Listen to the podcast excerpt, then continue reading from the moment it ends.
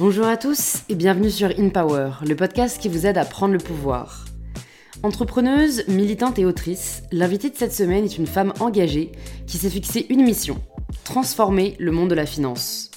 Dans cet extrait, elle nous partage un moment difficile de sa vie, sa non-admission à l'école normale supérieure de Cachan. Alors j'ai eu, je suis entrée dans une école de commerce un peu par dépit parce que j'ai raté l'oral de normal.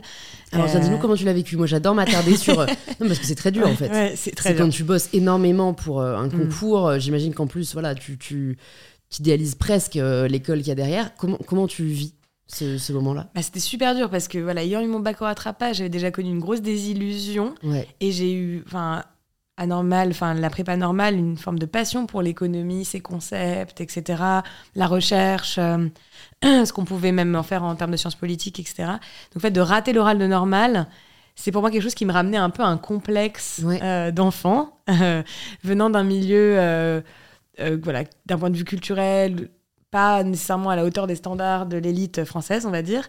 Voilà, on m'a pas mis un bouquin entre les mains. Euh, j'ai fait des études de philo ensuite, bah, beaucoup plus tard. Enfin, je veux dire, j'ai, je me sentais pas très érudit. Je me sentais toujours un peu même sous-valorisée par rapport à mes camarades dans toutes les langues, le français, etc. Voilà, parce que c'était voilà, on n'avait pas nécessairement beaucoup d'apprentissage de, la, de culture générale, de, d'élocution, euh, voilà.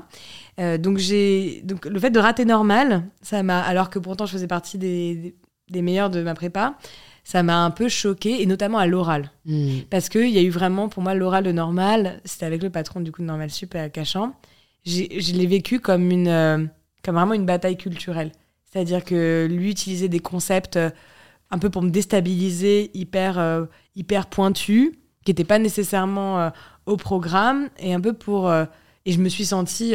discriminée. La juive arabe de service. Voilà. Mmh. Vraiment, je me suis sentie discriminée.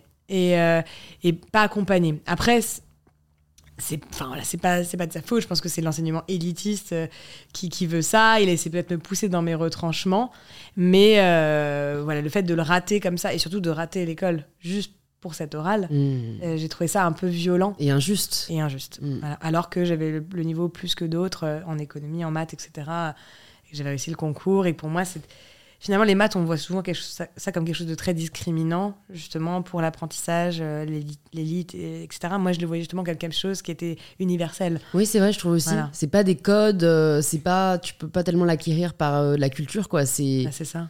Mais, mais d'un autre côté, en fait, je pense que toutes les formes de compétences, de facilité, sont plus ou moins discriminantes. Parce Absolument. Que, après, moi, je le vois comme ça, mais les maths, c'est un peu. Euh, bah, t'as le cerveau mathématique où tu l'as pas, tu vois. C'est assez rare de se découvrir sur le tard une passion pour les maths, tu vois. Non, c'est vrai, mais, mais c'est moins violent. Cas, oui, c'est plus équitable ouais. que, en effet, euh, je pense, la philosophie ou la langue française. Euh, où c'est beaucoup, bah, est-ce que tu as lu quand tu étais enfant euh, Est-ce qu'on t'a amené voir euh, différentes expos? Enfin voilà, c'est beaucoup plus de, de, culture que juste de compétences. Voilà, et c'est quelque chose qui s'acquiert avec, euh, avec sur le long terme, quoi, qui s'acquiert ouais. plus tard, etc. Et j'ai dit une phrase, en fait j'étais très énervée, bon j'étais très révoltée hein, quand j'étais Pendant l'oral? hein. Pendant l'oral, pendant, pendant l'oral, c'est ouais. ça qui m'a fait rater. il m'énervait tellement. Euh, et il a tellement questionné mon projet. À l'époque, je voulais vraiment bosser sur l'aide sociale, l'aide au développement. Euh, c'était la manière la plus simple que je, pour moi de créer une économie durable. C'est vraiment l'aide au développement, c'était un peu à l'ancienne, on va dire. Mais euh, il, il me critiquait, il disait que c'était de l'aide ambulancière. Le travail des ONG aujourd'hui, c'était purement ambulancier. Ça questionnait pas réellement les fondamentaux, des rapports de classe, etc. Je lui ai dit, OK, mais en tout cas, c'est facile de penser le ventre plein. Et je lui ai dit ça. Alors là, ça l'a. Moi, j'étais jeune, c'est un peu con de dire non, ça, mais, mais... en même temps, mais en même temps, euh, ouais. Non, en même temps, moi, je trouve pas que tu devrais être, euh, tu devrais être discriminé pour ça. C'est vrai ce que t'as dit. En plus, c'est même pas, c'est même pas une attaque personnelle. Je veux dire, ça aurait pu être général. Mmh, enfin, dans l'absolu. Et, et, et, ouais. donc en fait, c'est quand même assez terrible mmh. que euh, les jurys ne fassent pas la part des choses et ne se disent pas qu'en fait, c'est une réflexion pertinente et qu'ils le prennent personnellement, quoi. Si cet extrait t'a plu, tu peux t'abonner directement sur l'application que tu es en train d'utiliser et activer la cloche pour être prévenu dès que l'épisode sera en ligne.